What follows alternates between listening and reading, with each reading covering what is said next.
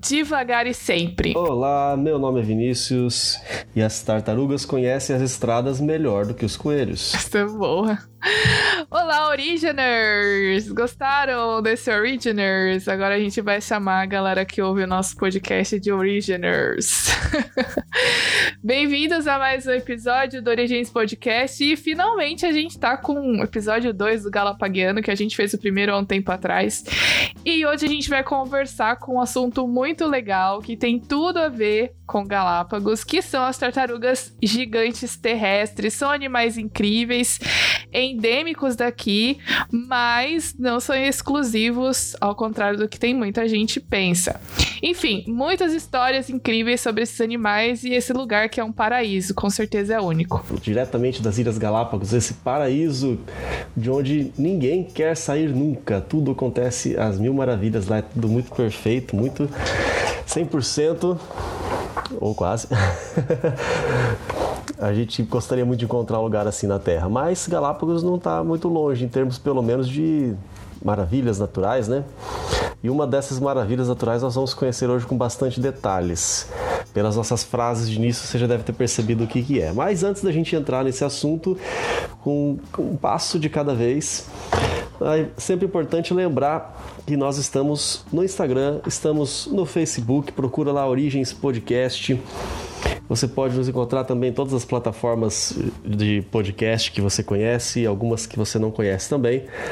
Siga a gente no Insta, curta a página no Face e aí vocês vão ficar sempre atualizados das novidades. E uma novidade aqui, uma novidade que eu gostei bastante, que é a nossa logo. Mudamos de logo, temos uma logo bastante estilosa, uma logo que tem tudo a ver com, especialmente o episódio de hoje, mas tudo a ver com o perfil deste podcast. Deixa lá sua, sua opinião nos comentários, comente lá no Face também. A partir de agora, nós vamos usar essa tartaruga como a nossa marca. Olha só que legal. É, ficou muito legal, a gente gostou muito. A gente até gostou tanto que até quer fazer camiseta, caneca. Então, se você tá interessado quer uma camiseta com o logo do Origens Podcast ou uma caneca em casa aí, Natal tá chegando. Fique tá atento, vamos abrir lojinha do Origens Podcast. É, né? Pode ser. Um é. dia, quem sabe. Mas nada melhor então que a gente estrear a nossa logo, que é uma tartaruga marinha, se você reparar bem direitinho, num episódio falando sobre tartarugas terrestres, né? Uma pequena mudança de ambiente, mas o conceito aí é legal. A gente adorou e a gente espera que você também goste. Então, como o Vinícius falou, deixa sua opinião pra gente nos comentários, no inbox do Insta. É sempre legal ver vocês interagindo. Tem o pessoal que tá deixando mensagem dizendo que curtiu muito, tá curtindo muito os episódios, principalmente a série sobre a NASA que a gente fez. Foi muito legal. O pessoal tem compartilhado no Instagram. E se você ainda não assistiu, se você ainda não ouviu a nossa série sobre NASA, você pode aproveitar e olha só que legal. Pode fazer uma maratona com todos os nossos episódios. Pessoal, que legal, você passar uma tarde inteira ouvindo as nossas vozes maravilhosas. Vai ser incrível. Cuidado do jeito que você fala, daqui a pouco o pessoal vai se assustar. é um privilégio o pessoal poder ouvir essas nossas vozes melódicas. Bom, eu não canso de ouvir as nossas vozes. Eu, para mim, são vozes maravilhosas e as pessoas também são maravilhosas. E a autoestima tá lá em cima hoje, é uma benção. Uau! Nossa, é demais. Você sabe que eu vou confessar uma coisa, que às vezes eu coloco, quando eu termino de editar o podcast, eu coloco o podcast pra ouvir, porque eu curto muito o nosso podcast. Essa é diz que o primeiro passo pra gente Mas vender uma bem. ideia é a gente acreditar nessa ideia, né? Então aqui o negócio tá dando muito certo. Lógico, acredito 100%. Mas aqui também tem uma outra novidade, Vinícius, além da nossa logo. A gente vai estrear em breve episódios especiais que nós vamos chamar de Open Mic. Open Mic em inglês significa microfone aberto. É, esse Mike não é aquele Mike, nome de pessoa, na abrevia, é, abreviação de Michael, não. É, é Mike M-I-C, de microfone. Não é daquele filme lá que ele era um stripper e começava a tirar a roupa, não, do Magic Mike. É Mike de é, Que filme que é esse? Como assim? Pera aí, me conta essa história. É um filme que eu não assisti. Ah, da tá história tá de um stripper que tirava a roupa, lógico, não é stripper, Ai, mas enfim. Explica, Vinícius, pro povo o que, que é o Open Mic. Toda semana, um de nós vai pegar o microfone, estará o microfone aberto para nós falarmos aquilo que a gente bem quiser sobre ciência.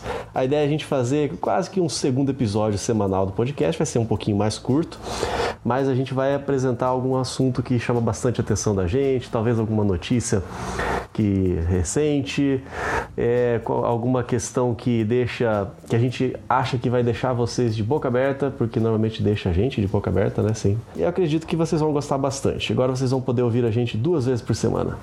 Exato, a gente vai ter um espaço para falar do que a gente querer. Vai ser legal e tipo assim, a gente também não tem o compromisso de que seja toda semana de que tem episódios duas, duas vezes por semana, né? Esse Open Mic e o episódio normal. Mas é um. um é um. Eu esqueci. Ah, é um recurso a mais pra gente poder fazer e poder falar do que a gente curte. Então, aguardem.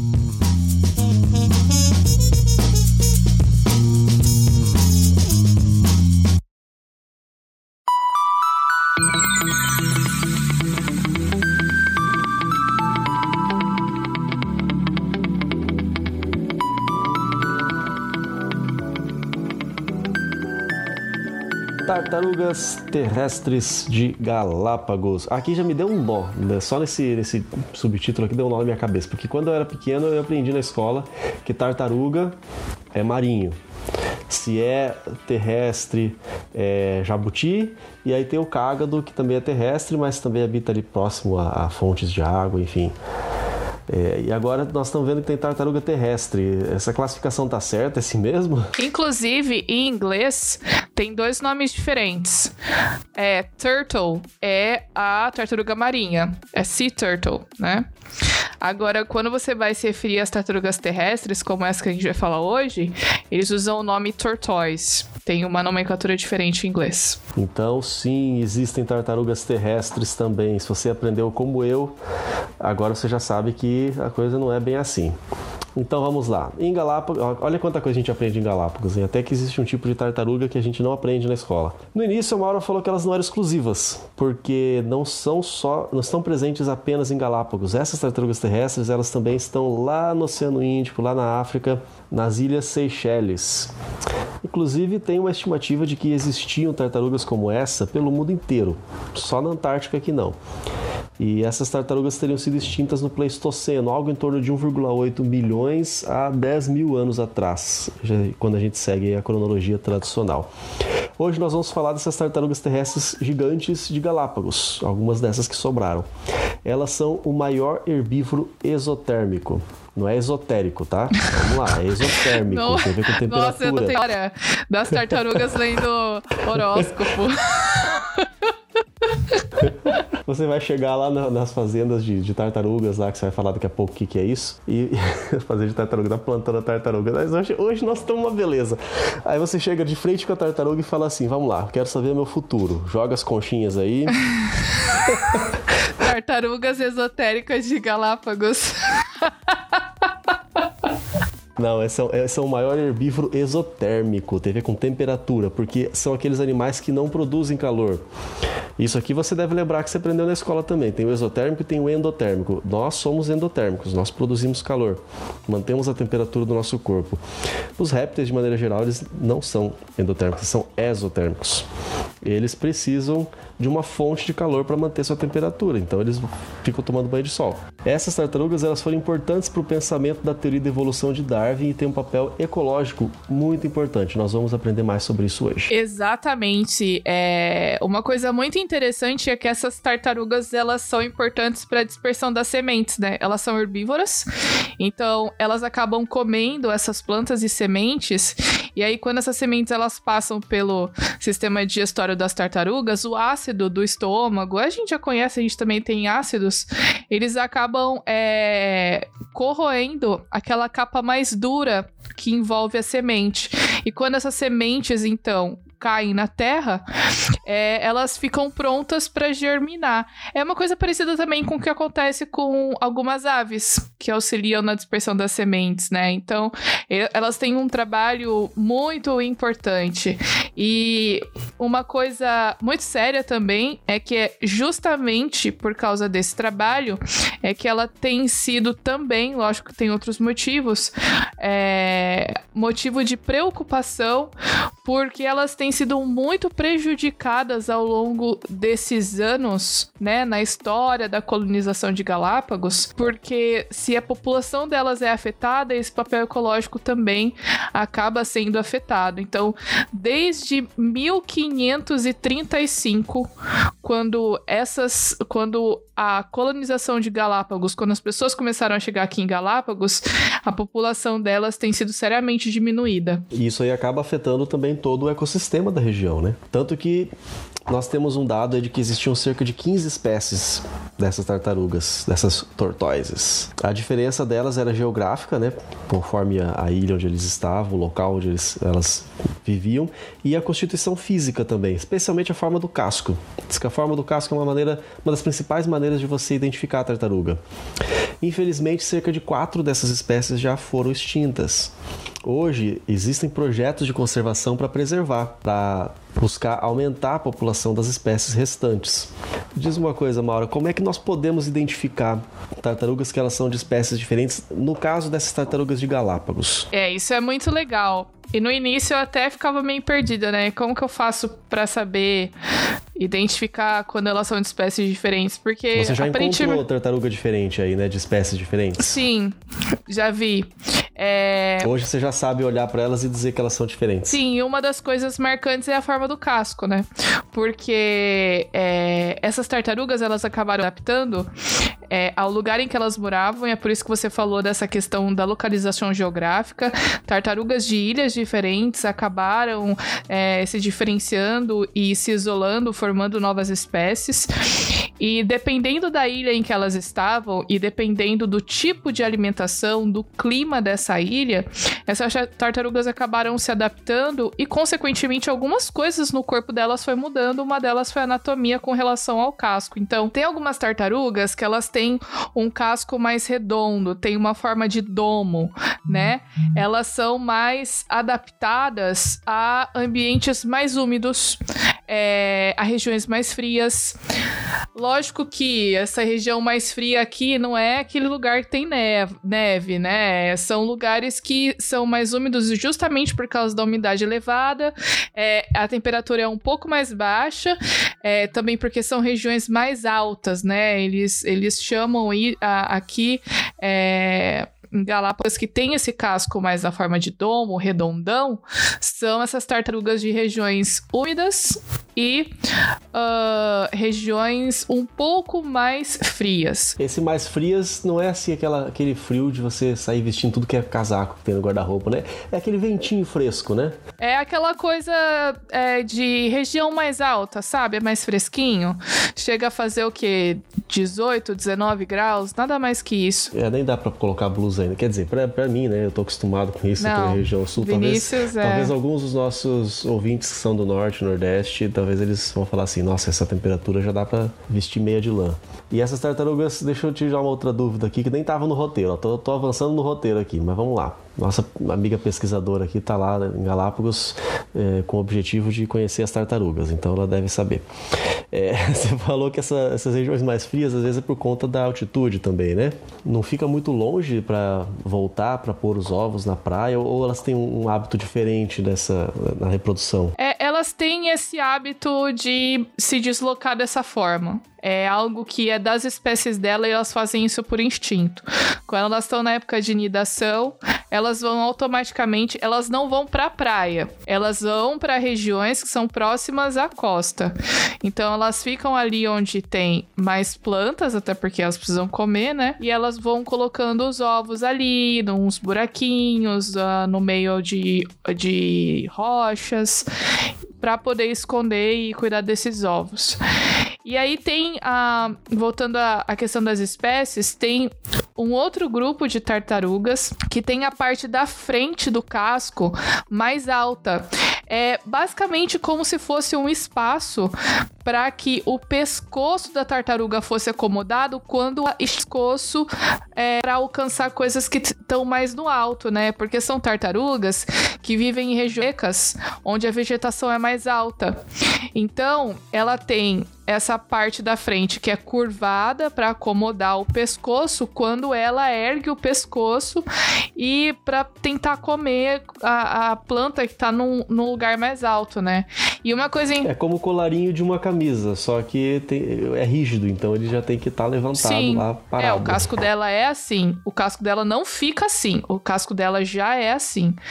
E uh, uma coisa interessante dessas tartarugas aí, que eu falei essas últimas, é que é até uma forma do macho poder tentar estabelecer o território dele e dizer que ele é o melhor, que é o macho que consegue aumentar, esticar o pescoço mais alto e abrir mais a boca é aquele que vai dominar o território. Consequentemente, as fêmeas vão preferir esse macho, né? Então o cara tem que ser um pescoçudo boca aberta para conseguir as fêmeas. Vê se pode.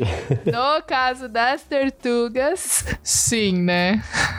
e, e, uma curiosidade que às vezes a pessoa tá ouvindo a gente, tá com aquela imagem na cabeça da tartaruga. É, vamos, vamos tentar acabar com os sonhos das crianças, mantendo a nossa tradição aqui no podcast. Me diz uma coisa, essa tartaruga, ela quando ela se sente ameaçada, ela se encolhe toda para dentro do casco, certo? Mais ou menos. É muito legal. É, não é que ela se encolhe para dentro do casco, né? Ela fica encolhida para se proteger, mas ela não fica toda dentro do casco. E é muito legal, eu já vi ela fazendo isso. Na verdade, ela se faz isso quando ela se sente ameaçada, né? Então, ela encolhe o pescoço. Ela pega o pescoço, ela não pega o pescoço, né? Mas o pescoço dela. Ela não alcança, né? O pescoço dela retrai e fica escondido no casco mesmo. É como se ela estivesse escondendo o pescoço pra, tipo assim, tô escondendo o que eu tenho mais de precioso aqui, né? Mas tem uma outra história interessante em relação a essa questão das tartarugas, inclusive que você citou o fato delas irem colocar esses ovos em regiões que ficam mais próximas à praia, que é o seguinte. Eu falei, né, que a partir de 1535, com a colonização das ilhas, e a gente estava aí na época das navegações, tinham piratas, né? Jack Sparrow. Jack Sparrow. Não, Capitão Jack Sparrow. É, Captain. é nessa época em que eles passavam muito tempo nos navios. Então, o que que acontecia? Os caras passavam por aqui pro navio para poder comer a carne delas, né?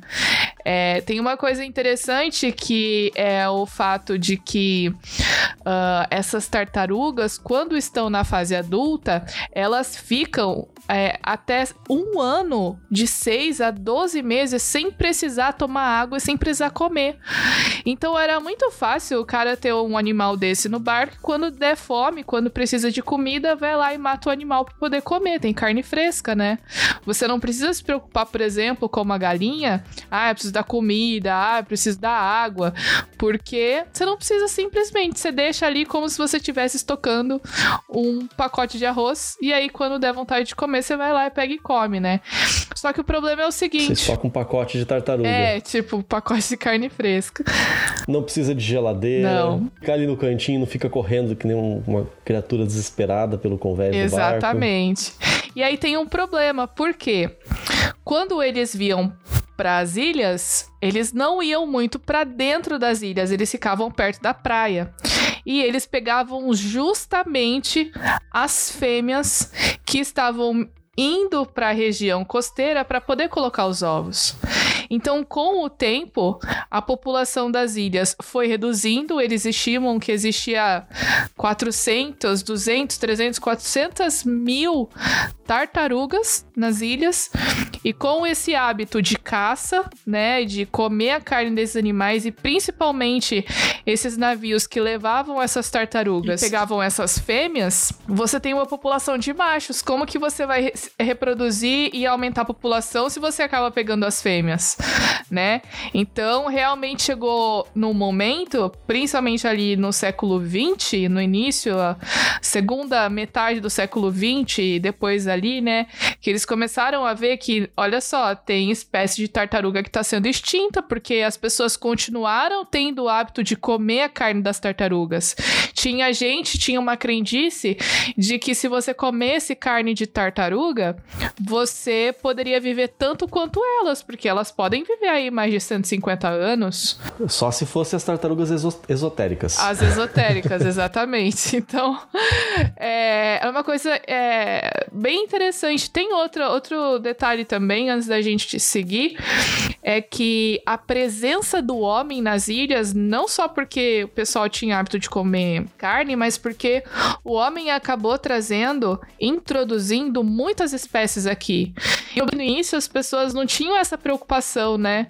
De ter essas espécies invasoras e que elas podiam competir com espécies endêmicas. E aí aquela coisa toda de ecologia que a gente aprende na escola. Não tinha, ninguém se preocupava com isso. Só que com o tempo, algumas dessas espécies introduzidas também acabaram prejudicando a reprodução desses animais. Então, por exemplo, rato. Aqui é uma praga, rato. Acho que em todo lugar, né? o rato em todo lugar é uma praga. Aqui tem uma coisa diferente, é que esses ratos, eles acabam interferindo na reprodução desses animais porque eles podem se alimentar dos ovos das tartarugas, entendeu? Não é só você ter o rato aqui em casa e ele mexe e come comida e coisas das embalagens e etc. Mas é porque eles interferem na vida desses outros animais, desses animais endêmicos daqui. Tem, por exemplo, cabras viraram praga, elas se reproduzem muito rápido, ninguém freou, ninguém comia carne. É, e também comiam os ovos desses animais, cachorros selvagens. Então, é, é muito interessante é, esse processo, né, de adaptação e mudança de hábito, só que, infelizmente, esses animais, esses gatos selvagens, esses cachorros selvagens, as cabras, é, ra os ratos, eles acabam interferindo principalmente nessa fase, porque eles comem os ovos de tartaruga, ovo de iguana, ovo de outras aves, e aí fica complicado, né? Porque daí como você vai controlar a população?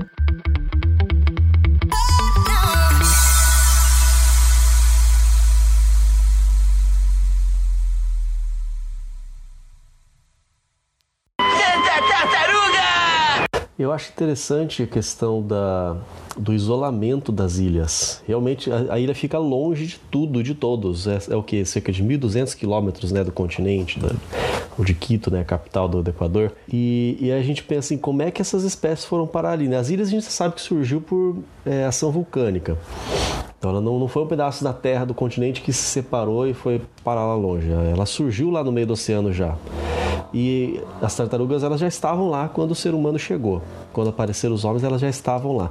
Como foi que essas tartarugas apareceram lá? É, ninguém sabe ao certo, porque ninguém estava aqui, ninguém acompanhou, mas o que eles dizem é que elas chegaram aqui flutuando.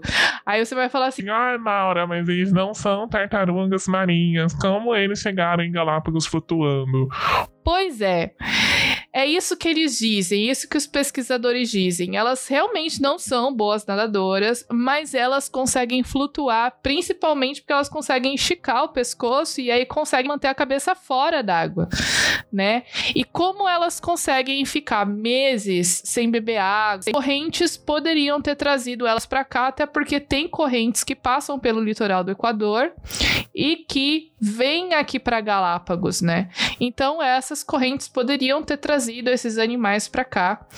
Imagina-se que Uh, provavelmente uma fêmea que estava grávida chegou aqui e que aí ela começou, né, e colocou os seus ovos e as novas tartaruguinhas então se adaptaram e realmente isso é verdade. Já ouvi relatos de que tem uh, fotos de fósseis desses animais, essas tartarugas gigantes, no continente, por exemplo. Então, peraí, você tem fóssil lá é porque realmente já existiu, então, é, esses animais no continente, né?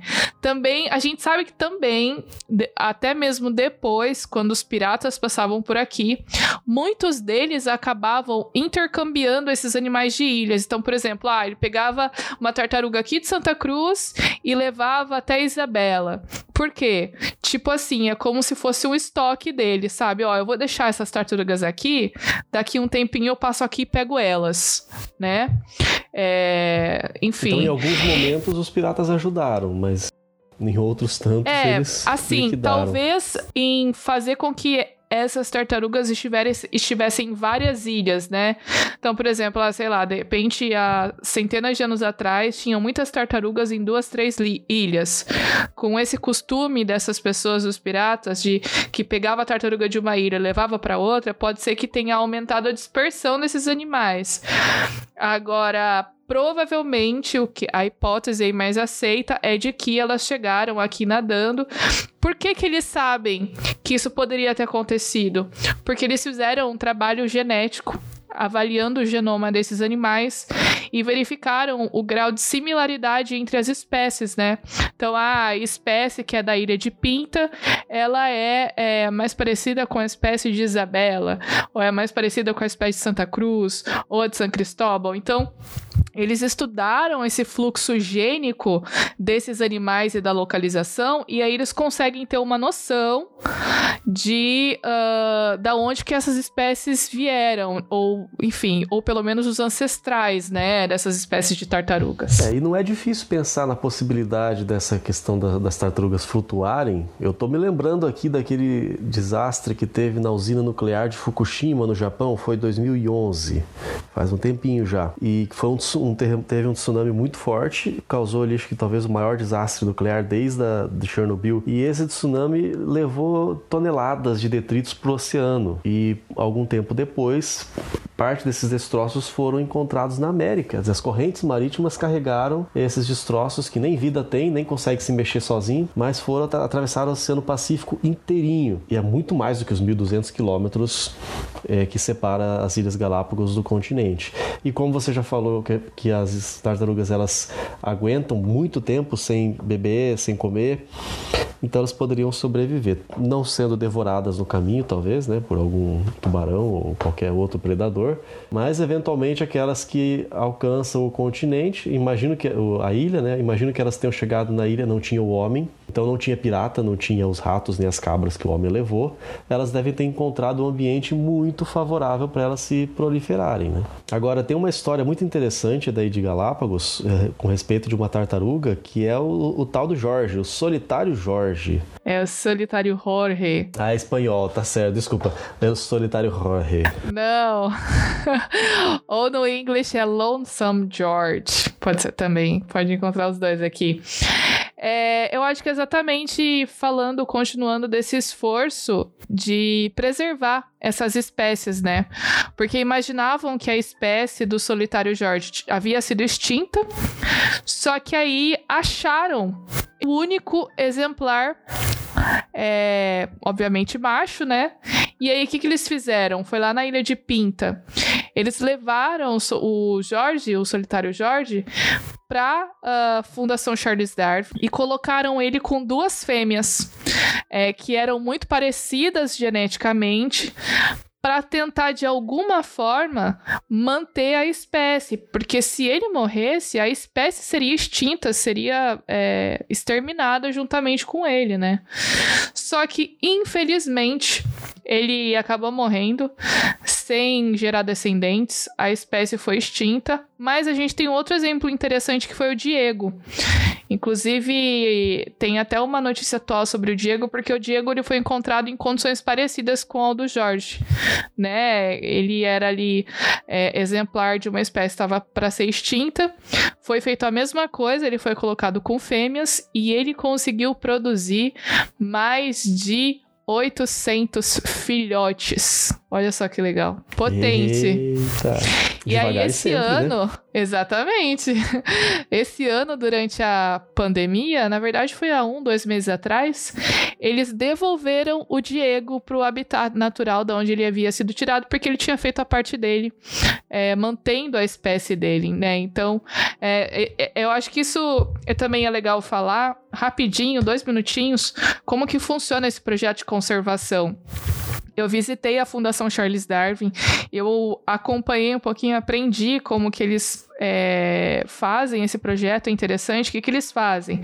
Eles, eles vão é, nas ilhas aqui, né? A ilha de Pinta, de Isabela, aqui de Santa Cruz, e eles recolhem os ovos dessas tartarugas e levam para. Eles chamam de estação de criança. É uma estação de criação desses ovos E, e aí, olha só que legal. Os répteis, especialmente as tartarugas, têm uma forma diferente de uh, determinação do sexo. É, a gente já falou alguns episódios, no episódio Supernovas, né? A gente estava falando de uma notícia lá de que a definição no sexo no ser humano é através do cromossomo sexual. Então, mulher é XX e homem XY. Mas as tartarugas, na definição do sexo, a definição do sexo ocorre uh, pela temperatura em que o ovo fica exposto durante o desenvolvimento do embrião. Ah, então não tem tanto a ver com a com os cromossomos, né? Tem a ver com esse controle externo de temperatura, exatamente. Então, de, dependendo ali, eu não, não tenho certeza agora para dizer exatamente a temperatura, mas se for uma temperatura ali, talvez entre 31 e 32 graus, fica macho. Se for 33, 34 graus, fica fêmea. Então, os pesquisadores é, conseguem, com esse controle, isso é muito legal, eles conseguem controlar a quantidade de machos e fêmeas que vão eclodir dos ovos. E aí, logo depois que esses ovos, que o macho e a fêmea eclodem desses ovos, eles ficam dois anos da Fundação Charles Darwin, ali para aquele desenvolvimento inicial, onde eles são mais frágeis e que, por exemplo, eles poderiam servir de comida para alguns predadores, né? Que a gente já falou aqui, como cachorro selvagem, gato selvagem, algumas aves, né? É, e aí, depois de dois anos que eles passam lá na estação, essas tartarugas elas são devolvidas para o ambiente para então se adaptar e poderem viver suas vidas. Então, é um projeto de conservação importantíssimo e dessa forma a população de tartarugas de Galápagos tem sido aumentada e recomposta e de, de uma certa forma também tem sido recuperado o dano que foi causado durante muitos anos por causa da colonização humana aqui nas ilhas. E eu vou contar uma novidade para vocês agora, uma curiosidade, né? Tem muita gente que talvez não saiba. As tartarugas gigantes, elas vivem muito tempo, muito tempo mesmo. Recentemente, bom, para alguns é recentemente, né? 2006, já tem aí 14 anos, pouco mais de 14 anos, foi quando morreu a tartaruga Harriet ou algo parecido com isso, ela tinha 176 anos. Se eu não me engano, foi na época do Darwin que levaram ela para Londres, né? Exatamente, essa mesmo que eu tô falando. Na verdade, a gente não tem que ser 100% de certeza, mas ela foi, ela é de Galápagos, isso se sabe. Ela foi para Londres, isso também se sabe. E quando ela morreu, ela estava em cativeiro, ela era o animal em cativeiro mais velho do mundo. Ela morreu no zoológico em Queensland, na Nova Zelândia. Então, praticamente, quem que passou por Galápagos e levou para Londres? Pra, é, com a certeza que foi Charles Darwin, que só, só não foi encontrado um documento dizendo que foi Charles Darwin que levou. Mas é bem provável que tenha sido. O Darwin ele passou por Galápagos em 1835, né? E ele levou várias espécies de volta, né, junto com ele. Então, provavelmente essa tenha sido um, um dos animais que ele tirou de Galápagos e levou e morreu em 2006. Inclusive, tem uma coisa interessante que aí você pode perguntar assim: Ai, Maura, mas como que eles sabem a idade da tartaruga? É porque a, a tartaruga, no casco dela, ela deixa marcas de crescimento, né? Vão ficando anéis no casco. É bem parecido com. Quase como aqueles anéis das árvores, né? Isso, é isso mesmo. Então, é, eles fazem a aproximação da idade dessas tartarugas de acordo com a quantidade de anéis que tem no casco dela, nos gomos do casco. É bem interessante isso aí. E as tartarugas, elas não têm um casco, né? Elas são um casco, né? Elas são um casco, assim. exatamente. As vértebras delas são fundidas no casco. Por isso que não dá para falar que elas se escondem dentro do casco, né? Elas ficam recolhidas, mas não tem como. Não é como se ela vive, vivesse dentro de uma caixinha, né? Ela não pode falar assim, não, eu vou numa festa especial hoje à noite, eu vou tirar esse casco, pegar um casco mais bonito. Não dá para sair do casco, né? O casco é ela. É exatamente, tem composição óssea, queratina, um monte de coisa.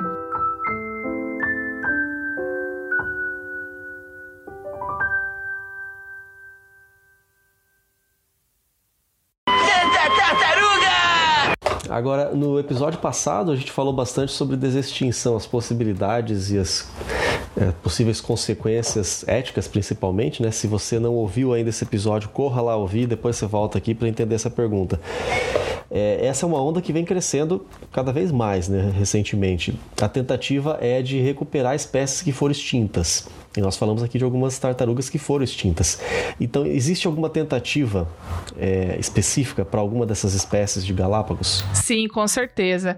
Existem programas, sim, e tem o objetivo de ressuscitar. Na verdade, a gente aprendeu no episódio passado que não tem como você simplesmente ressuscitar uma espécie, mas de tentar de alguma forma é, ter alguma espécie que seja geneticamente semelhante àquelas que desapareceram. E como eles querem fazer isso?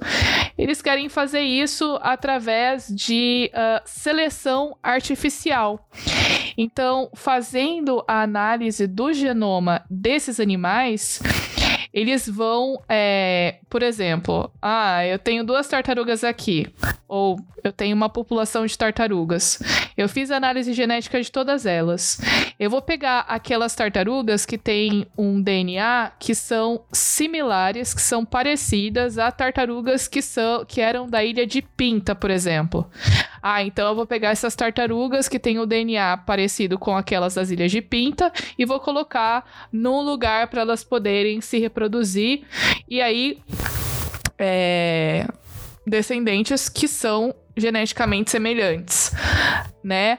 Uh, aí, como que eles sabem como que era o DNA da tartaruga da Ilha de Pinta, por exemplo? Ah, porque a gente falou isso também no episódio passado, né? Existem animais que estão empalhados em museus, que foram preservados de alguma forma. Então, eles conseguem amostras desse DNA que vão dar uma pista. Olha, a tartaruga da ilha de Isabela, a que foi extinta, era assim. Vamos pegar uma que tem o DNA parecido e vamos colocar elas para cruzar para ver se a gente, com o tempo, consegue um animal que seja selecionado geneticamente parecido com aquele que desapareceu. E aí eles vão então tentar é, ressuscitar citar, entre aspas, né, essas espécies distintas, é, que é uma forma que é interessante, né? Você não precisa ficar manipulando o DNA assim é, diretamente, você direciona o cruzamento desses animais. Sensacional. Ia ser ótimo se a gente pudesse realmente recuperar o organismo exatamente como ele era, né? Mas nós vimos no episódio passado que não tem essa possibilidade, mas a gente consegue algo bem próximo. Mas antes da gente terminar, eu quero te perguntar sobre um lugar que você já me falou várias vezes e me deixou morrer morrendo de vontade de conhecer, que é o Santuário das Tartarugas Terrestres Gigantes. É a plantação de tartaruga lá, né? Chamada de El... a Fazenda de Tartaruga. É. A fazenda, é o El Chato, é, como é que é né? o nome? El Chato, El esse Chato. daí. Conta, conta pra gente agora também. Deixa mais gente com inveja agora, não só eu. É muito legal. Inclusive, eu até gravei um vídeo lá pro meu canal do YouTube, mas eu não tô tendo muito tempo de editar e colocar lá no YouTube, mas eu espero que até esse episódio Ian consiga editar e colocar o episódio lá no YouTube. A questão do El Chato é, é como se fosse uma chácara no Brasil. Eles chamam aqui de finca. E lá você consegue ver as tartarugas no ambiente natural. Você consegue ver elas em grupo, consegue ver elas se alimentando, consegue ver elas se sentindo ameaçadas porque você tá perto e recolhendo o pescoço e a cabeça para dentro do casco. Isso é interessante.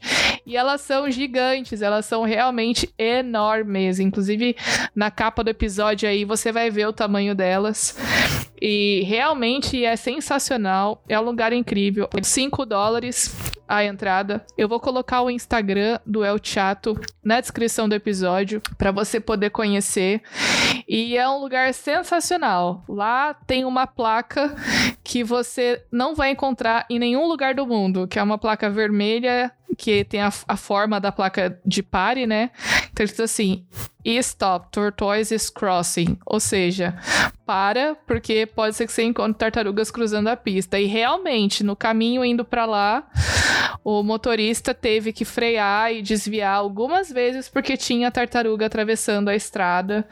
Então, é um lugar interessantíssimo, é maravilhoso. Eu passei uma tarde incrível lá, eu acho que foi um dos melhores dias que eu tive aqui em Galápagos. E aí, se alguém resolve at- atropelar uma tartaruga lá ou machucar de alguma coisa, né?